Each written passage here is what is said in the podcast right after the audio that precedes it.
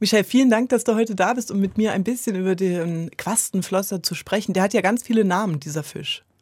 Ja, das ist Fiandolo Gombessa Tabu, verbotenes Essen. Raja Laut, König der Meere. Oh. Raja ist indonesisch, Laut das Meer. Äh, Coelacanth auf Englisch, Celaganto auf Italienisch, Le Celagant en français. Da hast du jetzt schon das ganze Sprachenspektrum aufgemacht, das auch in deinem Hörstück vorkommt. Du bist Schweizer äh, Komponistin und Klangkünstlerin und hast dich in Gombessa Tabu, in diesem Hörstück, ähm, mit der Entdeckungsgeschichte, wie du sagst, ein Krimi, ähm, des Quastenflossers beschäftigt, der ein, ähm, was ist der eigentlich, wenn man ihn ganz kurz zusammenfassen sollte, wenn du ihn beschreiben müsstest? Er ist nicht nur ein Fisch, sondern? Tja, der ist ein urzeitlicher Fisch dessen Existenz ungefähr 420 Millionen Jahre zurückreicht. Und das Erstaunliche ist, dass er mit sehr wenig Veränderung, kaum Mutation bis heute überlebt hat. Und das Überleben heißt, er hat Passenger Pigeon überlebt, den Dinosaurier mhm. überlebt, das Mormut überlebt und der ist immer noch da. Jetzt rein technisch, er gehört zur Familie der Knochenfische und da wäre der Lungenfisch sein nächster Verwandter. Und was ihn so besonders macht, das sind einerseits seine muskulösen Flossen, mhm. Gliedmaßen, äh, eine Art Arme, mit denen er im Querschritt, also übers Kreuz, über den Meeresboden geht, schwimmt, gleitet mhm. und die fast irgendwie auf ein mögliches zukünftiges Verlassen des Meeres hinweisen könnten. Also man hat den Eindruck, der Quastenflosser war im Begriff, das Meer zu verlassen und an Land zu kriechen, wie später der, der Tiktaalik. Und dass, dass er sich im letzten Moment eben anders überlegte und doch nicht an Land ging. Dann besonders auch seine extrem lange Schwangerschaft. Man geht jetzt davon mhm. aus, dass es da ähm, viel länger als beim Elefanten, fast fünf Jahre. Oh. Das ist enorm. Ja, das ist schon erstaunlich. Äh, was mich so fasziniert hat, das ist das Timing. Äh, man ginge davon aus, dass der Quastenflosser zusammen mit den Dinosauriern vor etwa 65 Millionen Jahren ausstarb.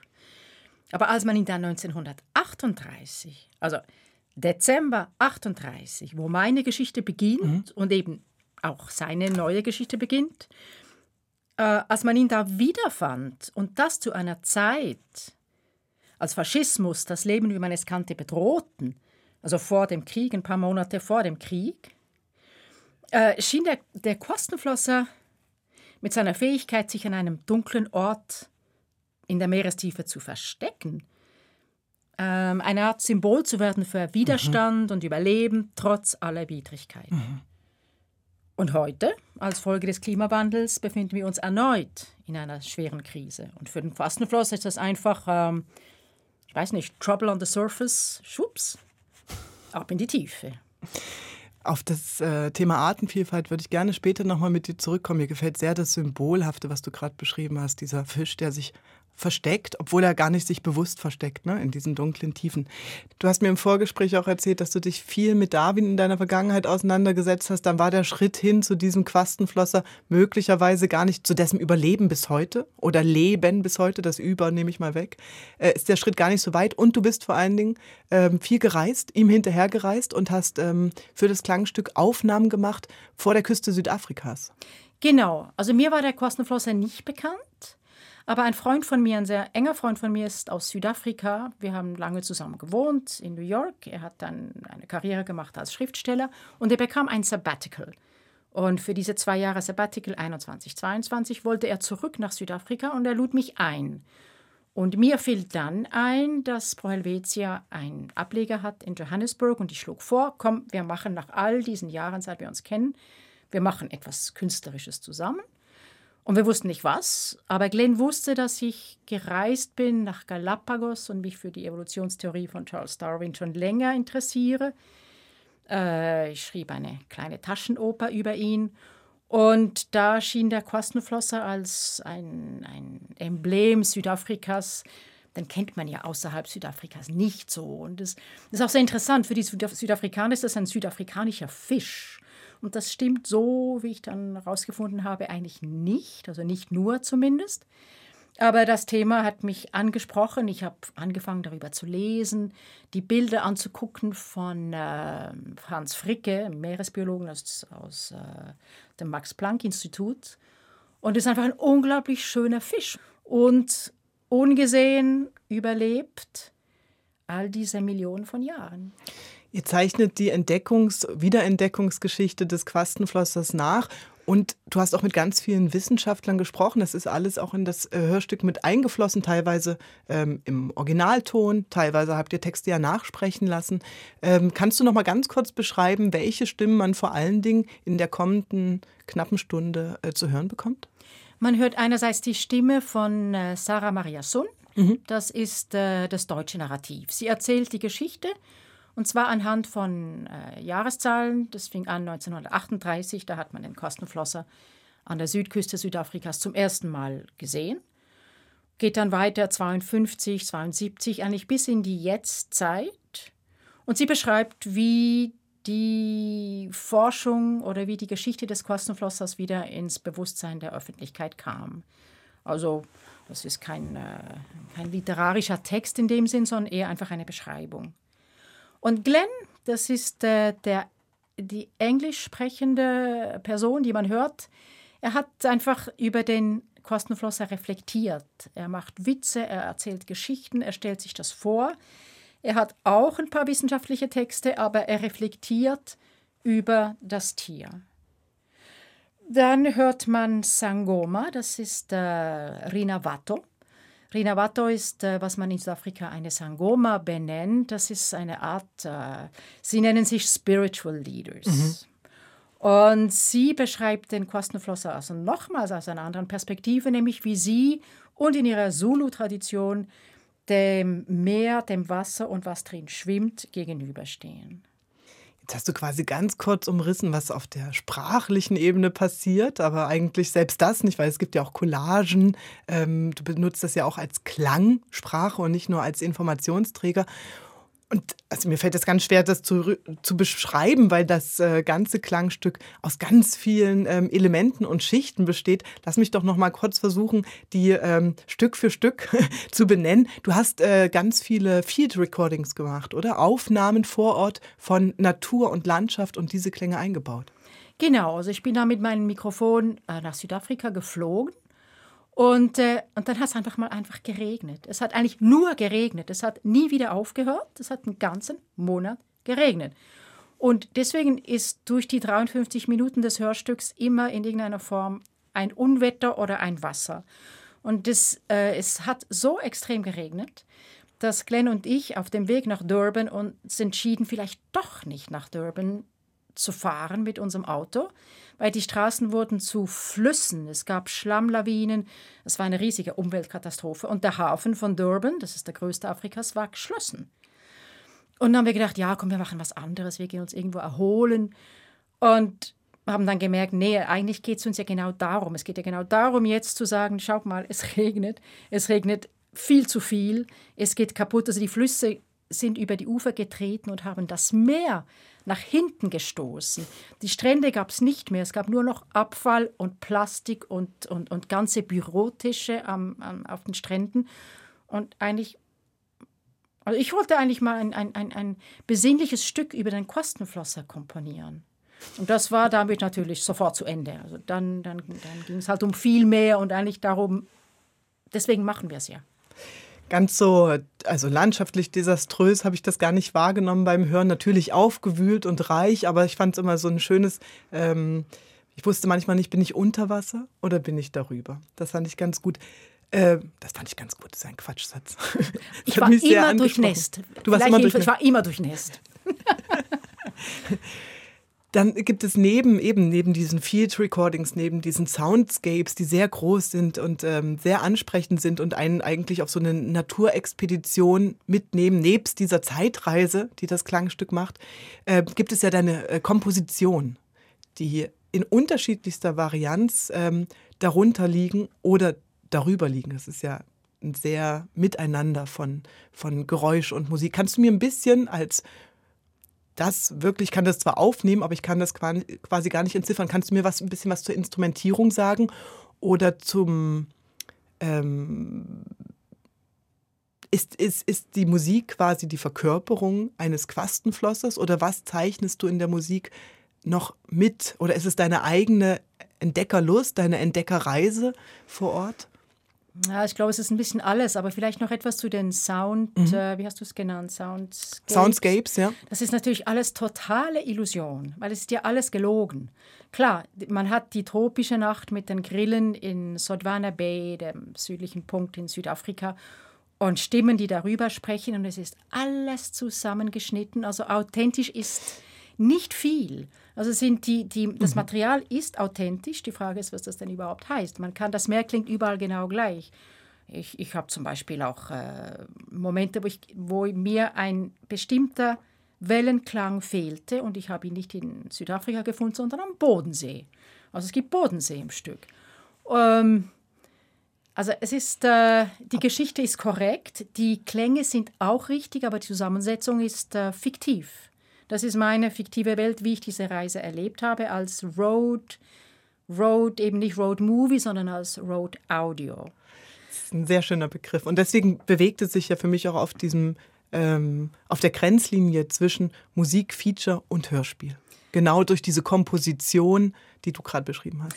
Genau, also ich, ich wünsche mir natürlich, dass das ganze Stück doch als Klangkunst, wie ich es gerne hätte, verstanden wird. Mhm.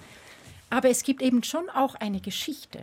Und ich möchte, dass manchmal möchte ich, dass die Geschichte verstanden wird. Und zwar in, deswegen habe ich ein Narrativ geschrieben, welches Sarah Mariason spricht. Mhm.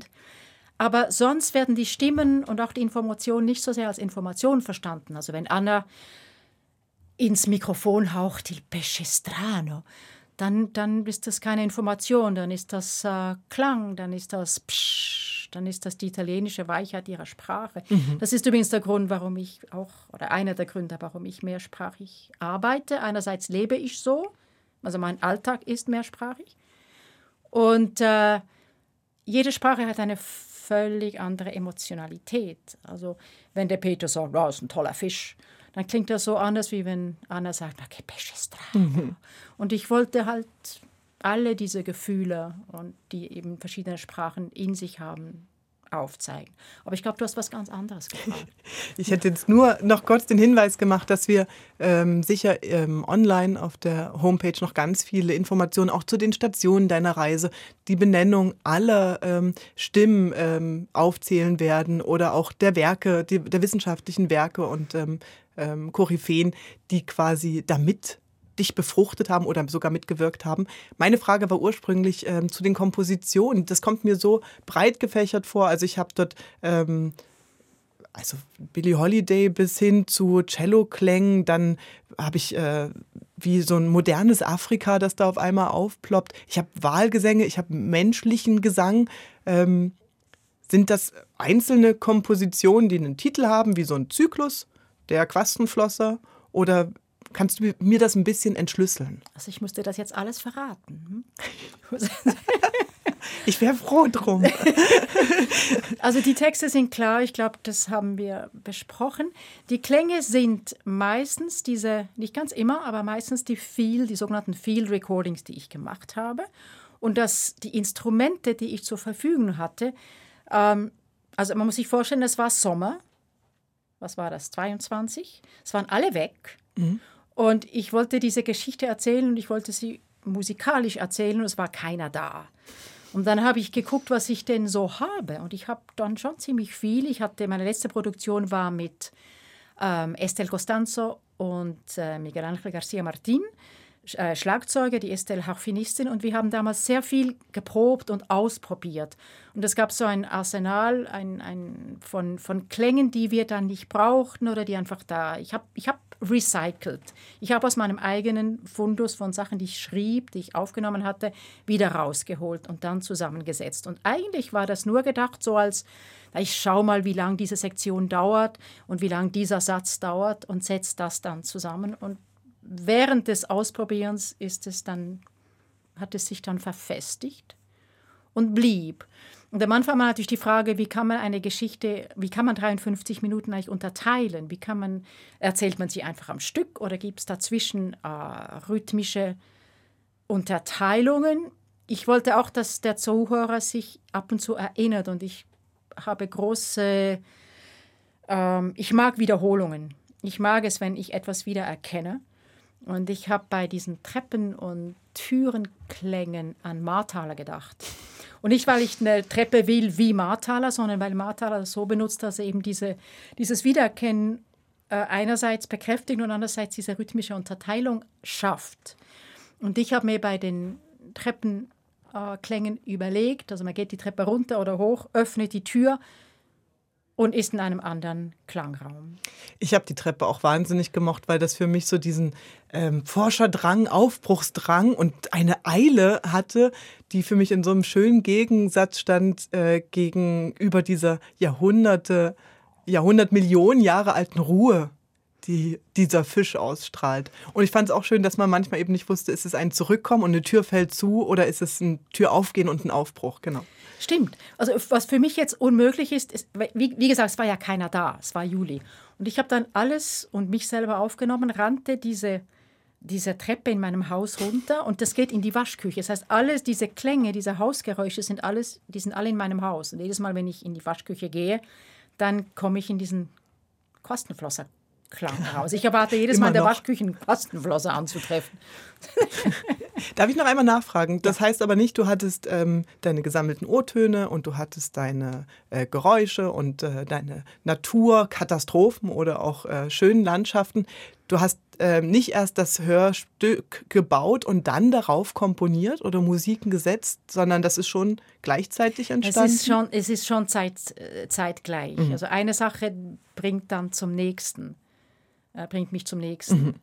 Ähm, ja, und dann musste ich auch ein bisschen rumreisen. Also Anna wohnt in Berlin. Ich wusste auch nicht, welche, wann spricht wer, in welcher Sprache was. Das machst du ad hoc quasi im Montieren, das hast du zu Hause gemacht größtenteils? Ja, also ich habe mir dann gefragt, wie, wie heißt das Wie, wie, ich hatte alles nur auf Zulu und auf Englisch. Mhm. Und damit komme ich in der Schweiz nicht durch. Das war klar. Und dann, äh, aber alles Weit. auf Deutsch ging natürlich auch. Das wollte ich auch nicht. Und dann habe ich gesagt, wir sind in der Schweiz. Das ist dreisprachig. Also jede Milchtüte hat drei Sprachen. Ich mache das jetzt auch. Und dann fuhr ich eben nach Berlin zu Anna, weil ich mit Anna schon gearbeitet habe. Tehila Nini Goldstein in Englisch. Und so habe ich das dann zusammen. Und dann wollte ich auch wissen, wie klingt das denn auf Französisch? Und das klingt halt sehr schön. Äh, mhm. Poisson ist ein schönes Wort. Ja. Und Pêche ist auch ein schönes Wort. Fisch auch schön. Jetzt ist das ja aber ähm, eigentlich, du hast es äh, Audio Road Movie beschrieben am Anfang. Nein, wie hast du es gesagt? Äh, Road Audio. Road Audio, genau. Ein Road, Road Audio, Movie, genau. Road Audio. Ähm, das ist doch aber, wenn ich das richtig verstanden habe, deine erste intensivere Auseinandersetzung mit so einem stündigen Klangstück, das jetzt wirklich für eine Ausstrahlung in erster Linie nicht für eine Installation ähm, oder für ein Konzert geplant ist, oder? Ist das in deiner Biografie so richtig? Das stimmt. Das ist das ist was, mhm. genau. Das ist das ist neu für mich. Also ich habe schon äh, Stücke einfach nur Hörstücke gemacht, mhm. aber nicht so lange und ohne Geschichte. Da war es wirklich nur Klang. Kannst du für mich ganz kurz nochmal deine Biografie, deinen künstlerischen Werdegang so umreißen? Nicht nur für mich, sondern für alle, die zuhören. Ja, also ich, ich, äh, ich glaube, meine erste außereuropäische Erfahrung, ich habe natürlich hier in der Schweiz Klavier gespielt, äh, bis 18. Und dann äh, wurde ich Mitglied des Gamelan-Orchesters. Das gab damals in Basel ein tolles Gamelan-Orchester. Nämlich sofort nach Bali gereist, habe da drei Monate Gamelan gespielt und ging dann nach äh, Boston, Berkeley School of Music, war in dieser Jazzschule für fünf Semester, kam zurück und habe dann die nächsten paar Jahre zuerst in Spanien und dann in New York, 13 Jahre, gelebt, gespielt, geübt und versucht, eine Jazzpianistin zu werden. Was ich dann ein bisschen war, aber eben nicht genug war, sodass ich zurückkam 20 Jahre später und ein Kompositionsstudium begann und beendete bei Matthias Sparlänger in Freiburg im Breisgau. Und dann, naja, halt äh, Unterricht bei Hans Wüttrich. Und dann fing ich an zu komponieren. Mhm. Und das hat dich. Das ist, ich finde es so schön, dass du jetzt gerade aufgehört hast, weil es macht die ganze Welt auf. Ja. Aber es war auf dem Punkt, genau. Ähm, Könntest du mir noch mal sagen, das hatte ich im Vorgespräch, ähm, hast du das in einem in einem Teil des Gesprächs erzählt, aber ich habe da gar nicht weiter nachgefragt, dass die Bedeutung dieses deiner Auseinandersetzung mit dem Quastenflosser und die Bedeutung des Quastenflossers für dich ganz viel über ähm, unsere, unseren jetzigen Stand zu unserer Natur und zum, zur Ökologie bedeutet. Also es ist so, ich wurde im 22. März oder am 20. März von Galapagos aus evakuiert, weil Covid anfing. Mhm. Das war ganz furchtbar, weil Galapagos ist ein magischer Ort. Ich wurde evakuiert, war dann eine Woche in einem kleinen Hotel in Quito auf 3000 Metern, kam kaum zurück und fand mich dann irgendwann im April wieder in der Schweiz mit diesem unbekannten Virus. Und ich stand da in meiner Wohnung vor meiner Bücherwand und ich habe plötzlich gemerkt, es, ist mir, es interessiert mich nichts mehr.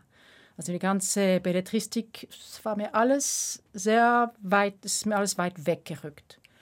Und äh, diese ganzen, diese, eigentlich diese zwei Jahre, also vor allem das erste Covid-Jahr, habe ich mich einfach mit, mit Naturwissenschaft äh, beschäftigt. Ich habe Darwin gelesen. Ich habe äh, mich mit Evolutionstheorien und Biologie befasst. Und ich hatte plötzlich kein, kein Ohr mehr für die Literatur, die ich doch immerhin 40 Jahre gelesen hatte.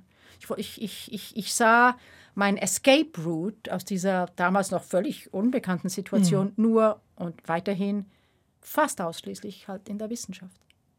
Und das ist für mich neu. Ich, ich bin mit Griechisch und Latein aufgewachsen. Und ich hatte keinen Bezug zur, zur Naturwissenschaft. Klar, wir haben Biologie, wir haben Chemie, aber es war mir noch nie so nah und es, nückt, es rückt mir immer näher. Also mir, mir rückt äh, Belletristik immer weiter weg und die Naturwissenschaft kommt mir immer näher. Ist Musik in der Naturwissenschaft? ich, ich ich könnte jetzt, ich, man könnte jetzt physikalisch das aufblättern, aber das wage ich jetzt nicht. Aber ich habe die Antwort, weil das ist eigentlich komm besser Tabu als ein Beispiel. genau. Ganz kurzen Ausblick, aber bitte verrat noch nicht so viel. Aber du hast ja schon anklingen lassen, die Wissenschaft lässt dich nicht los und ich weiß, dass du gerade vor ein paar Tagen von einer mehrwöchigen Reise von Mauritius wiedergekommen bist und ich wette, es hat etwas mit einem zukünftigen Projekt zu tun. Magst du aber nur ganz kurz ähm, meinen Ausblick geben, ähm, was dich diesmal umgetrieben hat und was Thema deines nächsten Klangstücks sein wird? Aber gerne.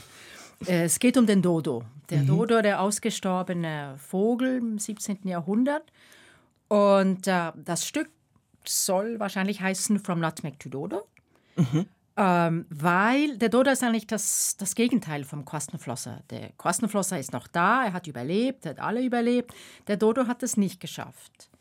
Und was ich was, was ich machen möchte, weil der Dodo aus Mauritius ist das Vorzeigebeispiel des von menschgemachtem Aussterben. Mhm. Und ich möchte versuchen, mit diesem neuen Stück aufzuzeigen, wie durch die Kolonisation, vor allem durch die ostindische Kompanie Watts aus Amsterdam, im 17. Jahrhundert mit dem Gewürzhandel von Muskatnuss in Batavia, dem heutigen Indonesien, die Zerstörung von Mauritius und dann als Konsequenz vom Dodo. Mauritius der Zwischenstopp zwischen den Molukken, wo die Muskatnuss wuchs, und Amsterdam, wo sie verkauft wurde.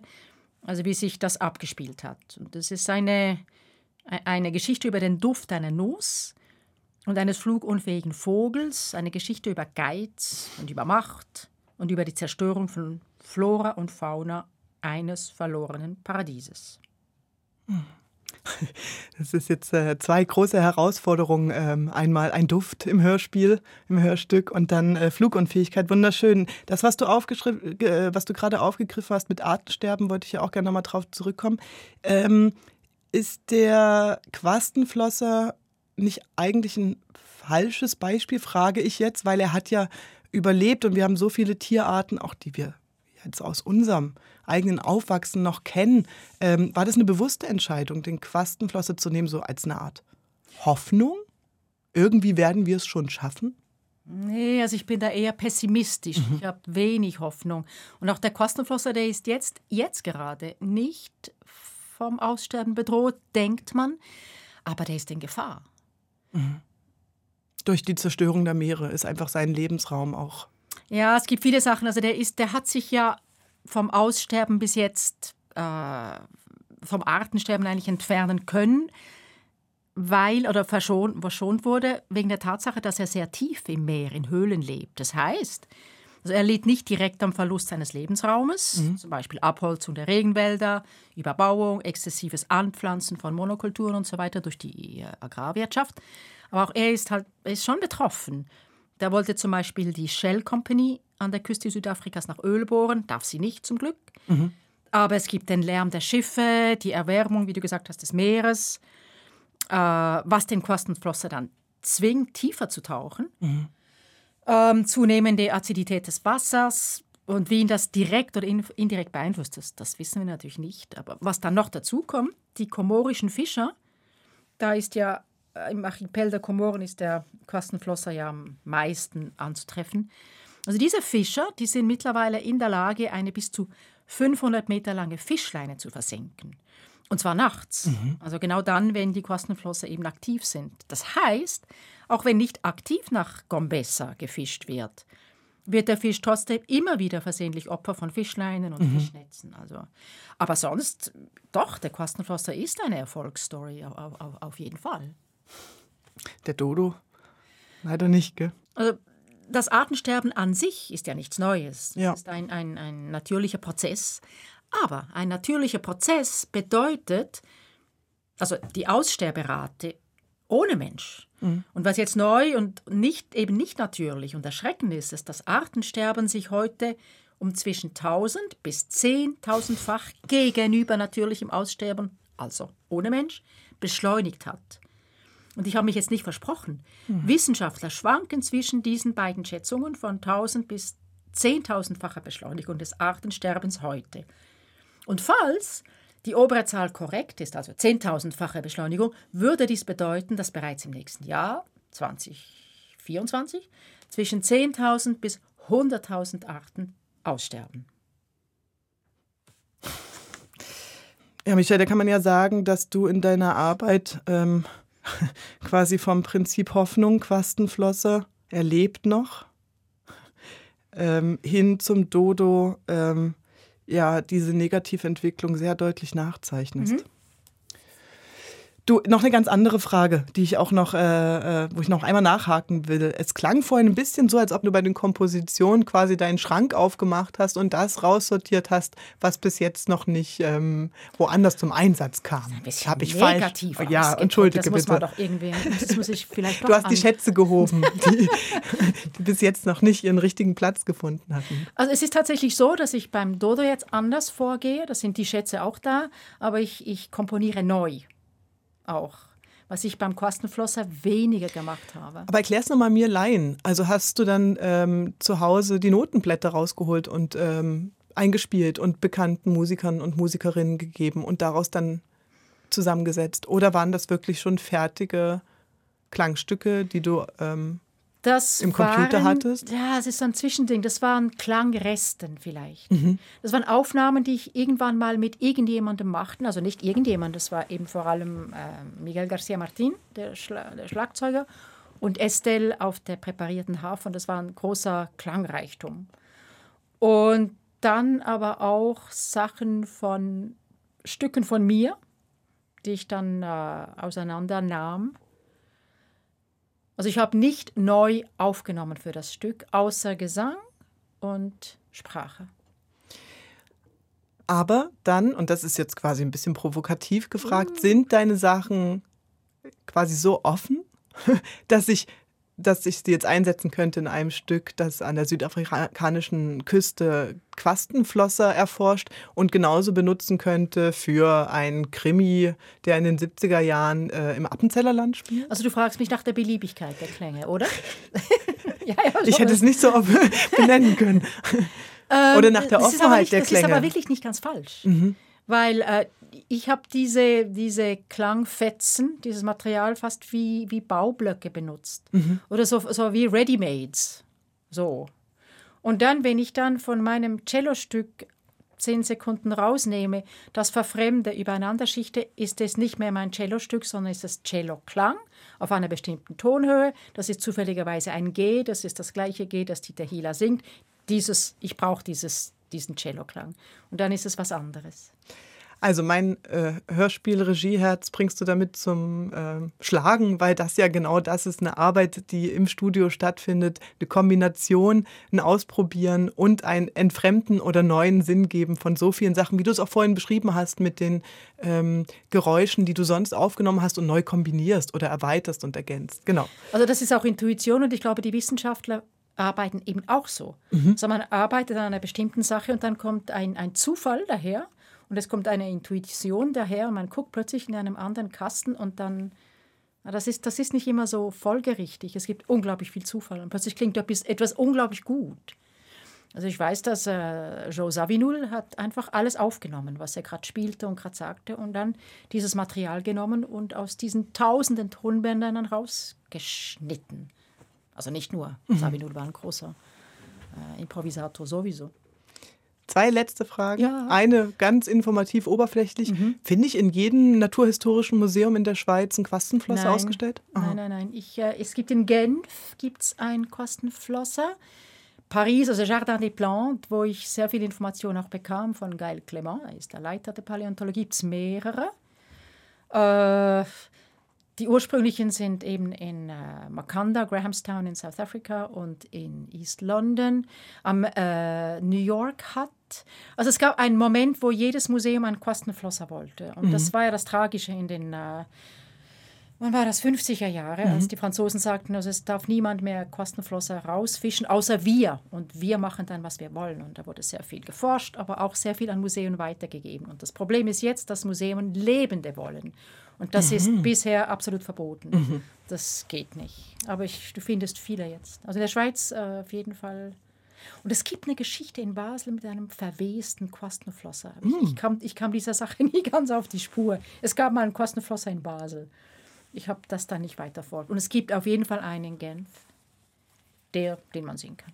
Okay, also neben dem Foto, das wir hoffentlich im Netz haben, kann man ihn sich auch wirklich nochmal, ähm, ja nicht in live anschauen, aber in... Nee, zum Glück nicht, ja. Michael, Abschlussfrage. Ja. Du gehst tauchen im Meer ja. und bist fünf Meter tief und auf einmal taucht vor dir ein Quastenflosser auf. Was würdest du ihm sagen, vorausgesetzt du könntest unter Wasser reden? Du schöner Lieber, nehme ich mit.